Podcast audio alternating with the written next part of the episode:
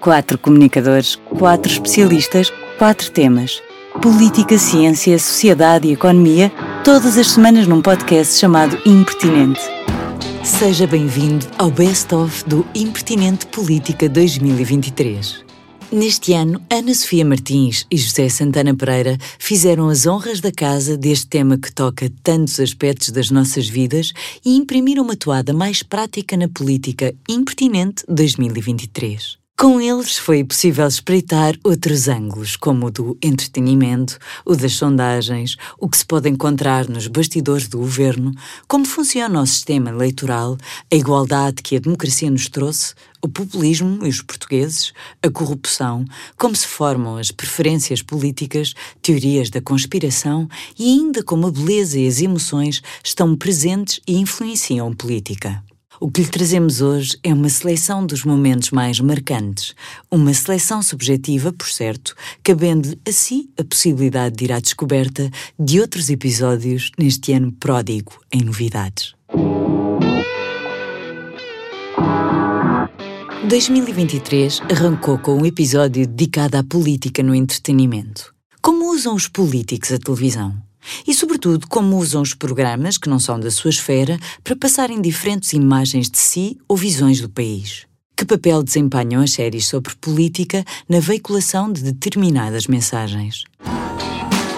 Falavas de, do streaming. Uh, hoje em dia temos muitas séries, muitos filmes uh, uh, com mensagens políticas fortes e com personagens políticos também fortes.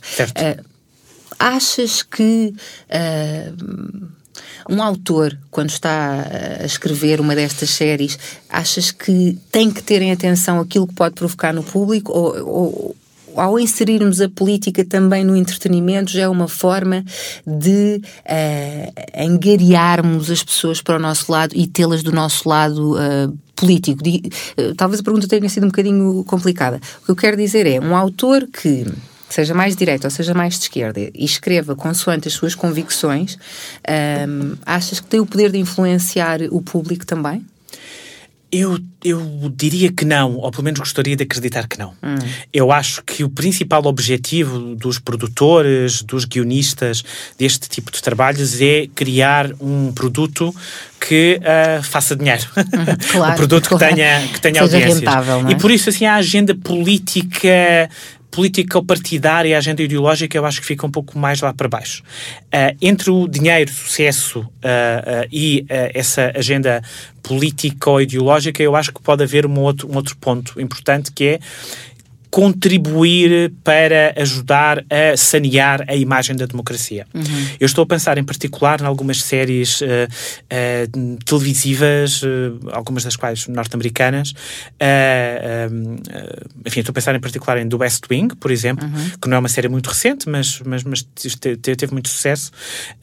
Um, que, uh, uh, focando os bastidores da, da Casa Branca, focando os bastidores da política ao mais alto nível nos Estados Unidos, tentaram mostrar que os políticos não são um bando de uh, corruptos, altamente ambiciosos, autocentrados, egocêntricos, nada preocupados com o desenvolvimento do país, com a melhoria das condições de vida, mas são pessoas que na verdade estão ali, ou muitas pessoas estão ali efetivamente com este sentido de dever e com este sentido de serviço público.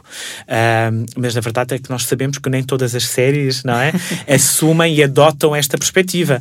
Se nós pensarmos em House of Cards, claramente a coisa é completamente diferente, diferente, não é? Mas nós, é diferente, nós assustamos-nos. Mas o que é interessante, eh, eh, eu estou a pensar num, num trabalho muito engraçado que uma, que uma, uh, que uma colega minha uh, holandesa fez. Ela conseguiu demonstrar que a maioria das séries norte-americanas sobre política, sobre os bastidores da política, tendia a, a retratar de forma muito favorável estes bastidores. Enquanto que uh, os uh, programas, uh, as séries, neste caso, realizadas em Inglaterra, no Reino Unido, tendiam a adotar uma perspectiva muito Mais crítica e pessimista. Sim, sim. E House of Cards, que diria 90% de nós conhecemos na versão norte-americana, começa, na verdade, como uma série de televisão inglesa, que é depois adaptada para o contexto norte-americano. Levando para e o contexto norte-americano. Há uma há uma, uma leveza, talvez mais na, na série americana, ou, ou, ou manter-se Algo... fiel àquilo que a inglesa já era? Há alguma leveza, até porque a, a versão norte-americana é mais recente e uhum. por isso, se calhar, a maneira como se escrevem guiões e como se trabalham as séries é diferente. Mas o, uh, o aspecto central, que é vamos demonstrar que as instituições políticas não estão imunes a alguém que é uma espécie de grande vilão, não é? Vilão de telenovela, assim, uma pessoa sem qualidades uh, uh, e, e, e, cheio de defeitos. Um, eu dizia eu, as instituições políticas não estão imunes e podem perfeitamente dar palco e permitir que estas pessoas cheguem ao mais alto cargo da, da nação. Uhum. Ou seja, o pessimismo cruzou o Atlântico quando a série uh, foi, foi, foi comprada uh, nos Estados Unidos e foi adaptada ao contexto, ao contexto norte-americano. Uhum. E o que é engraçado é que nós pensamos, sim, as pessoas veem estas séries porque as séries são, regra geral, muito bem feitas, são conteúdos de entretenimento engraçados, é uma maneira uh, um, gira, engraçada de pensar um bocadinho sobre política, mas, mas de forma ficcionada e de forma leve, mas isto não tem assim nenhum impacto na maneira como depois as pessoas pensam na política a sério e às vezes na política dos seus próprios países, não é? Claro. Eu estou a pensar em particular no caso de, destas séries que tiveram bastante sucesso em Portugal, como The West Wing e House of Cards. E há um, há, há um trabalho de investigação muito engraçado feito por um uh, meu uh, orientando aqui há alguns anos, que ele demonstrou que uh, ver House of Cards tinha um impacto junto dos portugueses negativo na maneira como eles pensavam no Presidente da República português porque uh, havia uma, trans, nossa... havia uma transmissão, não é? Esta sim, ideia sim. de que os políticos podem ser pessoas bastante shady, exato, e se calhar uh, a presidência da República Portuguesa não tem também, digamos assim, uma série de bloqueios que uhum. impeçam uhum. que uma pessoa uh, um bocadinho escrita estranha, maléfica, vamos dizer assim, chegue lá. Por outro lado, uh, ver do West Wing uh, aumentava uh, um pouquinho, claramente são efeitos pequeninos, a mas a credibilidade, a, a, favorabilidade com que as pessoas pensavam na instituição política presidente, presidente da República, o que é engraçado. Neste ano em que se celebram os 50 anos de democracia, o próximo episódio que escolhemos tem ainda mais pertinência. Nunca é demais lembrar que antes do 25 de abril, grande parte da população adulta portuguesa estava impedida de votar. As mulheres tinham direitos bastante restritos e a palavra inclusão constava apenas do dicionário. Cinco décadas depois, vale a pena perguntar: a democracia trouxe mais igualdade? Que é que continua a ser mais complicado para as mulheres participarem na política, mesmo em pleno século XXI? Ok, mas isso pode ser complicado, não é? E é, há, há efetivamente um, um, conjunto de entraves uh, à participação das, das mulheres, as coisas têm melhorado muito no mundo ocidental, diria eu, tem melhorado muito em Portugal. Nós falámos aqui há uns tempos sobre o facto de termos neste momento em Portugal tantas ministras como Verdade. ministros, isso é efetivamente uma coisa positiva. Uh, uh, as cotas associadas à lei da paridade têm feito também com que tenhamos muitas mulheres deputados, deputadas neste caso, à Assembleia, à, à Assembleia da República, mas se pensamos na participação política das mulheres comparada com os homens, nós continuamos a ver aqui um, um gap, ok? Uma, uma diferença. Há uma tendência para que as mulheres participem uh, menos, menos do, que, do, que, do que os homens. Tanto em relação ao voto, como outras modalidades, outras formas de participação política. E este é um fenómeno que tem vários fatores associados, várias causas, várias explicações, mas eu se calhar deixava aqui apenas duas que me parecem interessantes. A primeira tem a ver com aquilo que é uh, o estereótipo do político e o estereótipo da, da, política, a ideia da política, não é? Uh, apesar das coisas terem mudado efetivamente, continua a ser um mundo em que nós pensamos no masculino, não é? Uhum. Um, e se remetemos aqui para o 25 de Abril ou para antes do 25 de Abril, ainda mais, não é? Ah, não, esquece, Completamente. esquece, sim, sim, sim. Não sim, havia sim. uma mulher sim, à vista. Sim, se nós pensamos ali na, na, elite política dos últimos anos do Estado Novo, eles eram designados de Brigada do Reumático. Aqui está o idadismo, não é? Lá está. Mas também era uma brigada de homens, eram homens, homens. não é? Quer dizer, as senhoras eram uh, uh, decorativas, eventualmente secretárias, uhum. não é? A, coisa funcionava Esposa muito... de... Sim, não é? sim, sim, sim, sim, sim, sim. Outro mundo, outro claro. mundo, outro mundo. Mas ainda assim, cinco décadas passadas, se nós olharmos para, digamos assim, a mulher portuguesa média para o homem português médio, do ponto de vista da sua capacidade de participar, há diferenças. Se calhar não tanto no voto, as diferenças existem, mas elas são muito pequeninas, mas noutras modalidades de, de participação, como, sei lá, ir a uma manifestação Sim. ou organizar uh, uma petição online, uh, envolver-se uh, em, não sei, em associações, em movimentos sociais, efetivamente,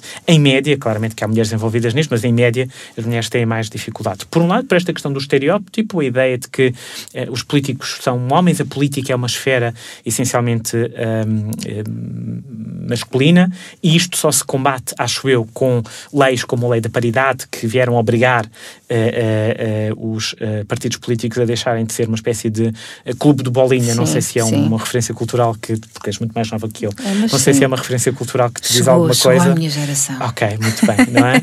e, e, e, e, obrigar, entre aspas, os partidos a incluírem mulheres nas suas listas de, de, de candidatos a deputados. Um, e tendo efetivamente mulheres em uh, uh, posições visíveis na elite política. Aliás, há estudos uh, comparativos que mostram que a participação das mulheres é maior em contextos em que há mais mulheres a ocupar cargos importantes do ponto de vista político, não é? que estão ali uma espécie de, emblema, de lembrete que, atenção, que a política é uma coisa dos homens e das mulheres, claro. porque os homens e as mulheres, obviamente, não é? É uma, é uma verdade de lá para Alice, mas às vezes é preciso lembrar e lembrar assim de forma, de forma, de forma simbólica. Há outra questão, que se calhar é uma questão talvez um pouco mais complicada, que é, ainda no século XXI, ainda em 2023, há um desequilíbrio no tempo que homens e mulheres dedicam a atividades e tarefas de natureza doméstica, como cozinhar, limpar a casa, fazer as compras. Uh, o cuidado dos filhos também continua a pesar mais sobre as mulheres, mulheres do que sobre os homens. Uh, em média, não é? Claramente, todos nós conhecemos exceções a este, este padrão, mas estamos a falar assim de, de padrões médios na, na, na, na sociedade. E uh, também cuidar de, de, familiares idosos ou doentes, isso também tende a recair mais sobre mulheres do que sobre homens. Isso faz com que sobre menos tempo, não é? O claro. dia tem 24 horas. Claro. Portugal é um contexto em que as mulheres trabalham muito, ou seja, há uma, uma forte participação feminina eh, no, eh, na população ativa. Eh, saindo do trabalho, têm de tratar das compras, tratar da casa, tratar dos filhos, tratar da, da, da mãe ou da sogra ou da tia ou, que está doente, não é? Que também está ao seu cuidado. Onde é que sobrou tempo para sequer pensar em política, não é? O próximo episódio toca num tema que à partida teria uma resposta óbvia a beleza importa na política. Pois de outra maneira vivemos em democracia. Devemos ter todos direitos iguais, mas serão realmente os políticos todos iguais na avaliação de quem os vê e ouve? Seremos nós, eleitores, capazes de uma avaliação imparcial não influenciada pelo facto de alguém ser mais ou menos atraente? E será que temos o mesmo critério para homens e mulheres? O que é que os estudos sobre a aparência física e a beleza, neste caso, eh, dos políticos, dos candidatos a cargos políticos, têm demonstrado? Estes estudos mostram que há efetivamente uma tendência para haver ali uma espécie de bónus de prémio eh, a candidatos que são mais bonitos do que, do que outros. Há uma tendência para que estas pessoas, em igualdade de circunstâncias, acabem por conseguir uh, resultados eleitorais um bocadinho, um, bocadinho, um bocadinho superiores, um bocadinho mais favoráveis. Isto tende a acontecer muito uh, em eleições que são relativamente menos importantes e por isso as pessoas têm menos informação sobre as ideias dos candidatos, não é? E por isso acabam por utilizar a sua, o seu aspecto físico, a sua aparência física, a sua beleza como atalho, não é? Para decidirem o que é que pensam sobre, sobre, sobre essas pessoas. Uh, e por outro lado, um, uh, é também um tipo de uh, padrão, um tipo de resultado que tu encontras em uh, sistemas eleitorais que permitem que tu votes diretamente nas pessoas. Hum. Ou seja, eleições que estão muito personalizadas, Sim. não é? Porque se no contexto de uma eleição, se calhar como as que acontece em, Portugal, as eleições legislativas, em que na verdade o que tu votas é na, numa lista, não é? Na, na, na tal caixa de bolsos sortidos que nós sim, discutimos sim, aqui há uns meses. Foi. Se calhar a coisa não é assim tão impactante, mas quando tu tens a possibilidade de votar diretamente na pessoa, não tens muita informação sobre aquela pessoa, o facto da pessoa ser bonita pode efetivamente Ajudar. ativar o tal estereótipo, achares que é uma boa escolha e isso pode levar a. Um, é, é, aumento do, do, seu apelo, é, do seu apelo eleitoral, das suas, dos seus resultados uh, eleitorais. Então, isto acontece em contextos, efetivamente, em que há menos informação e acontece muito para, junto de pessoas que têm também, em geral, pouca informação pois, sobre política e precisam mesmo desse, desse, desse, desse atalho cognitivo, não é? Estão mais suscetíveis a este tipo de vá estímulo, não é? Um estímulo visual, estética. Sim, porque às vezes são, são também pessoas que consomem muita televisão e a televisão uhum. acaba por colocar ali, não é, numa bandeja de prata o aspecto físico, não é? A televisão sublinha muito aquilo que é o aspecto visual da política em, em, em geral e ao contrário do que é ouvirmos um, enfim, uma entrevista radiofónica ou lermos um artigo de jornal sobre um determinado assunto, pode conter, por exemplo, uma entrevista a um líder, a um candidato, vermos uh, o candidato, isso claramente tem um impacto e torna mais saliente aquilo que é o aspecto físico, uhum. mas até o comportamento não verbal, às vezes até o tom de voz, tudo isto pode impactar assim a imagem geral que nós uh, fazemos de um determinado uh, candidato, de um determinado uh, líder, ehm, líder, líder político. Então, pessoas que eh, consomem muita televisão, pessoas que consomem informação sobre política acima de tudo através da televisão e pessoas que se calhar têm mesmo pouca informação geral, pouca sofisticação geral, política, acabam por precisar mesmo de aceder a este atalho e têm este atalho ali muito disponível uhum. nas suas vidas. Outra coisa uh, uh, uh, que nos ajuda a perceber porque é que pode haver então este, este, este esta ligação e tem a ver com o tal fenómeno de identificação que tu falavas há, há pouco, pouco, que é quando nós olhamos para um político que é, um, que é bonito, nós podemos também ter uma maior propensão para votar nele em relação a um político menos bonito. Um, eh, porque uh, fazemos segui o seguinte exercício automático dentro das nossas cabeças. Se esta pessoa é bonita, esta pessoa é boa, uhum, não é? Uhum. E, e, se esta pessoa é boa, significa que esta pessoa concorda connosco, não é? claro. é? Tem as mesmas preferências políticas que nós e por isso é uma boa ideia entregarmos o voto a esta, a esta pessoa. pessoa. Ou seja, neste caso, o estereótipo da beleza inclui também o facto de a pessoa estar correta do ponto de vista das suas preferências políticas, das suas ideias uhum. para políticas públicas um, uh, eh, futuras. Outra coisa ainda que me parece interessante uh, salientar aqui é a beleza é particularmente interessante em competições entre pessoas do mesmo género.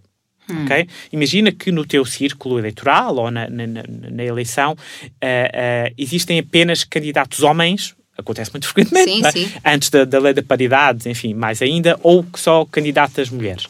Aí a, a, a questão da, da, da, atratividade física, da beleza física, pode ser efetivamente um, mais, uh, mais importante. Se tens um contexto em que há homens a competir com mulheres, uh, tu retiras um outra informação do aspecto físico das pessoas, mas não é exatamente o facto de elas serem mais bonitas ou menos bonitas que é uh, importante. São outros aspectos.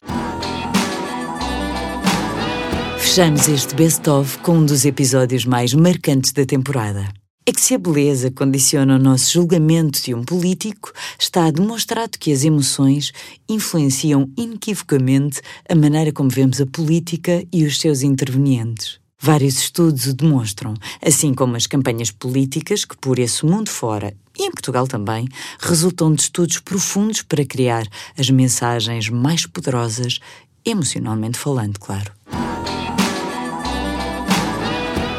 O que é, se calhar, eh, notável e de sublinhar na estratégia de campanha de Barack Obama, mas como em várias outras estratégias de campanha, uh, acima de tudo nos Estados Unidos, mas também noutros sítios, é este apelo à emoção, não é? Uhum. Há pouco tu falaste do, do, Yes We Can, não é?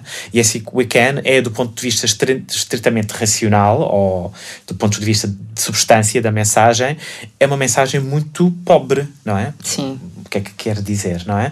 Mas yes, ponto... we can what, Exato, é? exato. Que, é, é, mas do ponto de vista uh, emocional, é uma mensagem muito poderosa, uhum. empoderadora e poderosa, efetivamente, e que veio claramente explotar em diferentes camadas da população diferentes emoções muito importantes. Esta é uma característica que uh, estudo comparativo, depois de estudo comparativo, comprova sempre. Há uma uh, maior tendência nos Estados Unidos do que noutros sítios, isto tem a ver com a cultura política, com a cultura social, para que as campanhas eh, políticas, para que as campanhas eleitorais apostem muito na, eh, na, na emoção. E cá em Portugal isso acontece ou...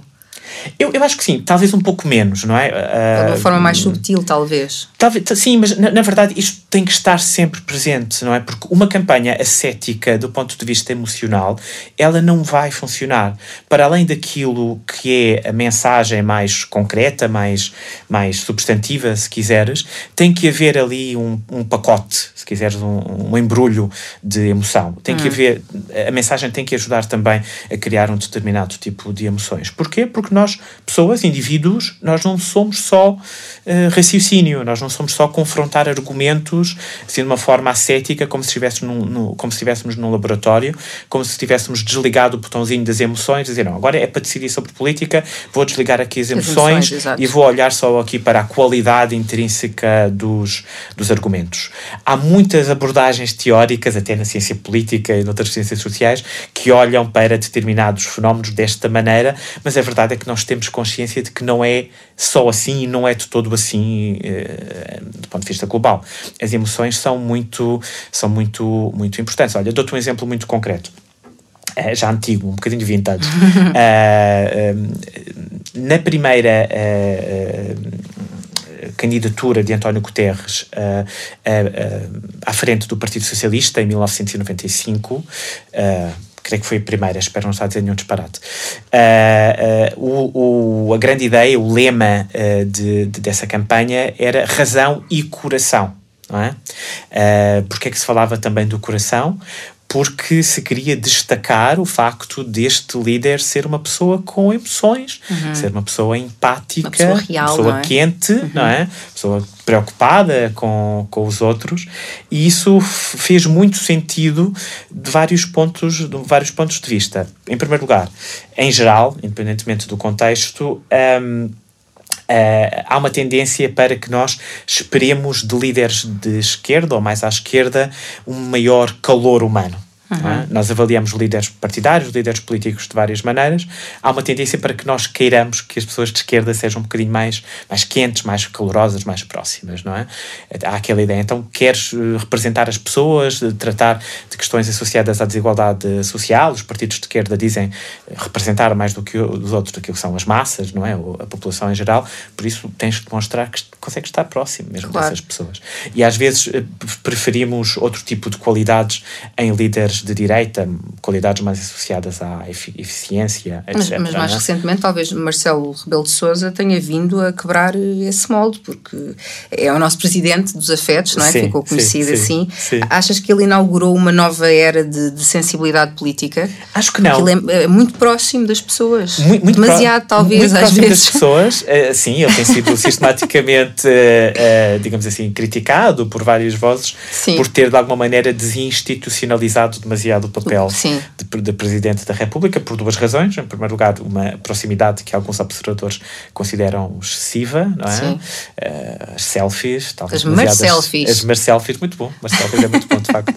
Uh, e, por outro lado, o facto também, muito frequentemente, uh, se expressar e, e, comentar a atualidade, não apenas política, mas também futebolística e social. Um bocadinho de tudo. Exato, sim. Ainda o havemos de ver no Passadeira Vermelha antes de, antes de terminar o seu mandato uh, uh, uh, comentar as notícias do social. Eu acho que isso pode acontecer. Não, não vai acontecer, mas seria, seria interessante para nós politólogos. Assim foi o ano 2023 no Impertinente Política. A próxima temporada arranca já no próximo mês e com ela virão uma nova dupla e novos temas. Fique connosco e já sabe, se gostar, subscreva e deixe o seu comentário. Impertinente, um podcast da Fundação Francisco Manuel dos Santos, disponível em ffms.pt e nas plataformas habituais. Impertinente. Onde há factos, há argumentos.